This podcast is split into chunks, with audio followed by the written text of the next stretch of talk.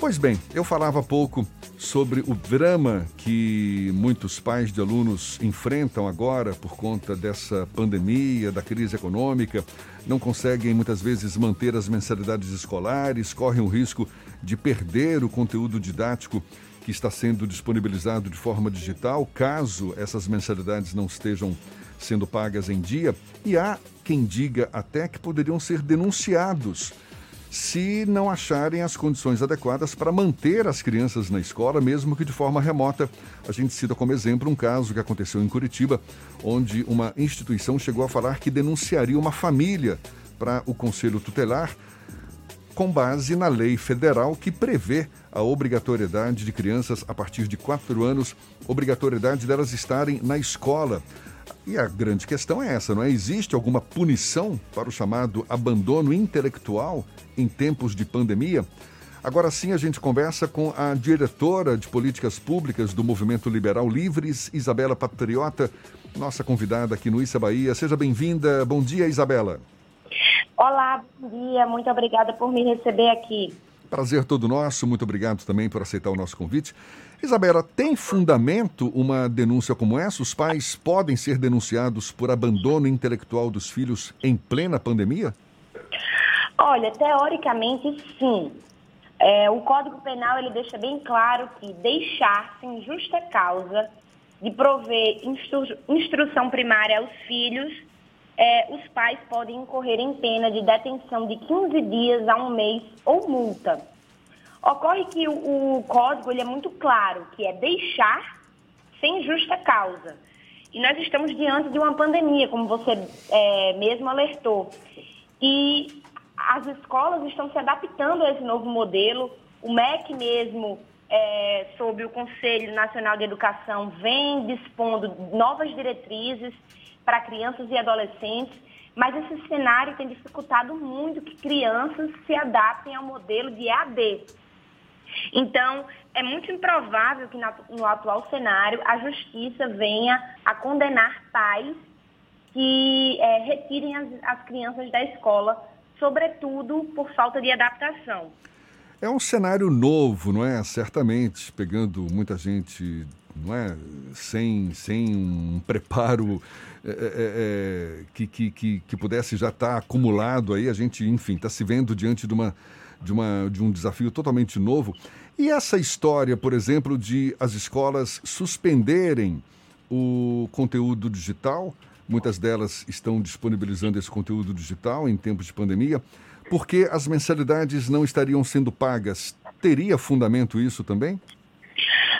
Ah, essa questão de suspender o acesso do aluno por ausência de mensalidade, entra até no que já acontecia previamente. Então, aqueles alunos que não pagavam mensalidade é, no modelo presencial, por exemplo, no ano de 2019, eles incorrem na, nas mesmas consequências de então.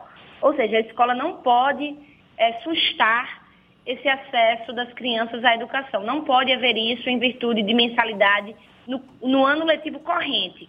O que poderia acontecer era, essa, era sustar esse contrato é, na renovação da matrícula, o que não é o caso. Então, as crianças que estão matriculadas, que estão matriculadas e, e já estão é, pagando mensalidade, caso haja ruptura de contrato, as escolas não podem, no momento, é, sustar essa, esse acesso ao modelo EAD. Então, não é uma possibilidade. Existe a hipótese de uma responsabilização, por exemplo, do poder público, caso não haja condições de ministrar a educação à distância para estudantes da rede pública, ou isso ainda não, não poderia ser considerado? Já que tem uma dificuldade muito grande do acesso da educação à distância, por questões tecnológicas, por acesso à internet e todas essas variáveis é, é muito improvável, é justamente como a gente está conversando aqui, né? O Brasil ainda não tinha enfrentado uma pandemia desse nível e eu, eu, falo do Brasil, mas é improvável que em qualquer lugar do mundo a gente tivesse enfrentado uma pandemia do nível da que nós estamos enfrentando é, na realidade que nós vivemos, com acesso a EAD e etc. As outras pandemias eram em outras realidades, então por exemplo, os dados atuais, né?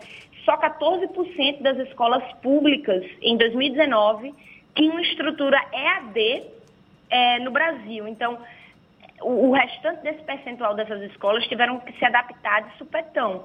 Então, é muito improvável, da mesma forma que é muito improvável que nós cheguemos a punir pais que retirem seus, seus filhos por falta de adaptação à EAD ou mesmo por recursos financeiros, é muito improvável que a gente também puna o poder público, porque esses problemas estão sendo enfrentados por ambas as partes, né? todos os agentes envolvidos, tanto as famílias, quanto o poder público, quanto as entidades educacionais, elas estão enfrentando dificuldades para se adaptar a esse novo modelo. Então, é improvável que o poder público seja punido, até porque o poder público também vem tentando se adaptar, né? Eu vi é, pesquisas também de que, é, mesmo em contexto de AD, de alguma forma, de alguma, de alguma forma, 74% dos alunos da rede pública recebem alguma atividade pedagógica não presencial. Isso não quer dizer que estão tendo aulas né, a contento ao nível que eles recebiam de maneira presencial, mas que está havendo instrução por parte das escolas aos pais. O conselho tutelar, de alguma forma, perde um pouco, não é?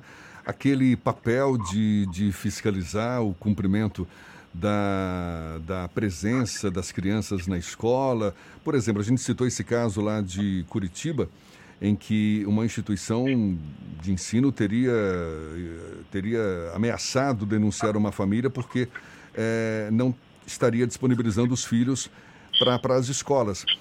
Mas o conselho tutelar, numa hora como essa, não tem muito o que fazer, não é?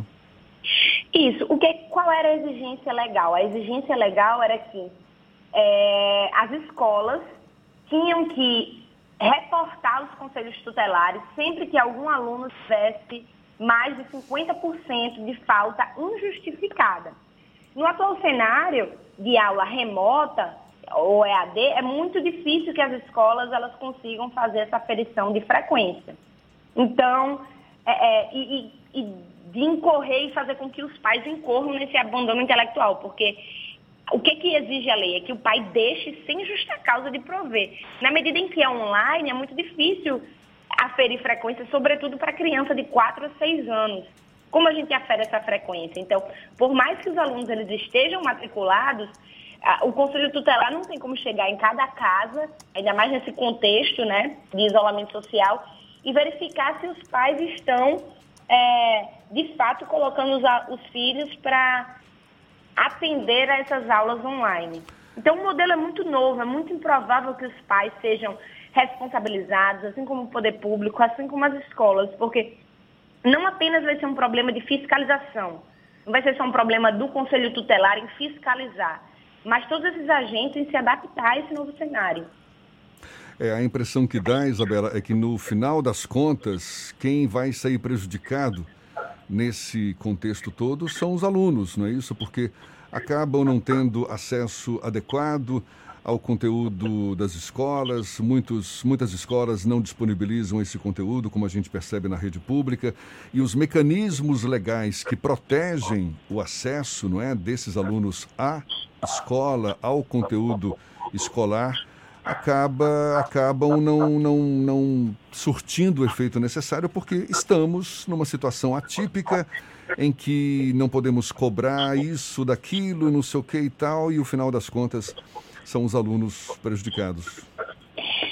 Sim, os alunos, é, se a gente pensar dentro dessa ótica, são os primeiros prejudicados, sim. Mas nós, é, é, como, como nós estamos reiteradamente falando nessa conversa, nós estamos diante de um cenário com diversas vítimas, né? É, não apenas os alunos, como também as instituições de ensino que perdem muita mensalidade, porque querendo ou não, os pais, muitos pais perderam renda, é, não apenas por é, perderam renda, perderam membros familiares, estão, estão passando por situações é, privadas muito delicadas. Então, é, as instituições de ensino privado elas acabam reduzindo muito é, o número de alunos é, pagantes, né? Então, é, em, em, primeira análise são os alunos sim, em segunda seriam os, os, as escolas, e em terceiro, se a gente for parar para pensar, parar para pensar bem, de uma forma bem focalizada seriam os professores que, em última análise, também podem estar perdendo emprego né, diante dessa situação. É verdade, você muito bem colocou, é uma crise que nos afeta a todos, infelizmente. Isabela Patriota, diretora de políticas públicas do Movimento Liberal Livre, muito obrigado pela sua participação. Bom dia, Isabela. Eu que agradeço. Bom dia.